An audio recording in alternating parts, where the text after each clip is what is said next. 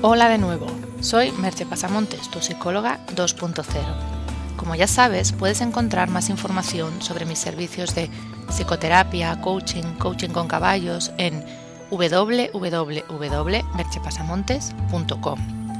En el día de hoy, el podcast lleva por título ¿Qué hacer para sentirse bien? Espero que te guste. Uno de los errores que más frecuentemente se cometen en el tema de la autoayuda es dar recetas para todos. A pesar de que es bastante obvio que no hay un modo de hacer o ser que valga para todo el mundo, pero aún así se hace. Como dice el refrán, quien solo tiene un martillo en todas partes ve clavos.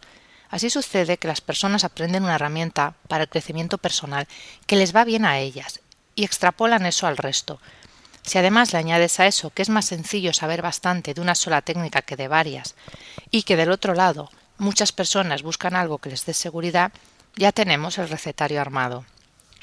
Ese es uno de los motivos por los que soy partidaria en mi trabajo como terapeuta y coach de hacer trajes a medida. En general soy reacia a empezar con una primera sesión en que hagamos una planificación exhaustiva de todo lo que vamos a hacer durante las diferentes sesiones.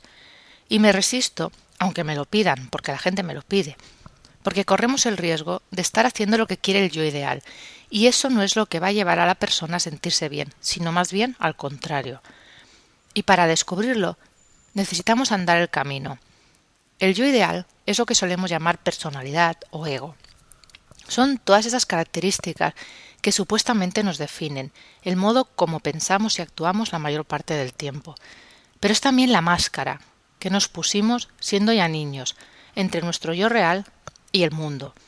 Por eso mi tarea es ir apartando poco a poco las exigencias del yo ideal, porque nunca te conducirán a sentirte bien, y conforme se van apartando esas exigencias, dejar salir las características del yo real, que es tu yo verdadero, el único que te puede llevar a ser feliz.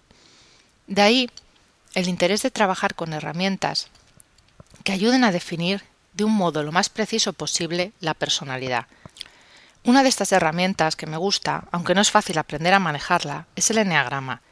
El eneagrama define nueve eneatipos de personalidad, con sus correspondientes subtipos, que son tres para cada eneatipo. Eso nos da un total de 27, llamémosle personalidades. Cada eneatipo es una de nuestras máscaras. No hay eneatipos mejores ni peores, todos tienen el inconveniente de limitar nuestras opciones, el hacernos un poco más neuróticos. Conocer tu subtipo no te permite dejar de tenerlo, porque ese es tu carácter, de alguna manera lo tendrás siempre, pero te ayuda a entenderte. Y trabajando sobre ti mismo llegas a descubrir cuáles son los movimientos internos que puedes hacer para tener más opciones, para que tu pensamiento y tu comportamiento sea más flexible. Lo mejor de este método de trabajo es darse cuenta de que lo que para uno es sanador, para otro es neurotizante. Pongamos un ejemplo. Hay personas muy esforzadas y exigentes que lo que necesitan es relajarse, exigirse menos a sí mismas y hacer menos cosas. En cambio, hay personas muy autoindulgentes que necesitan activarse y exigirse un poco más.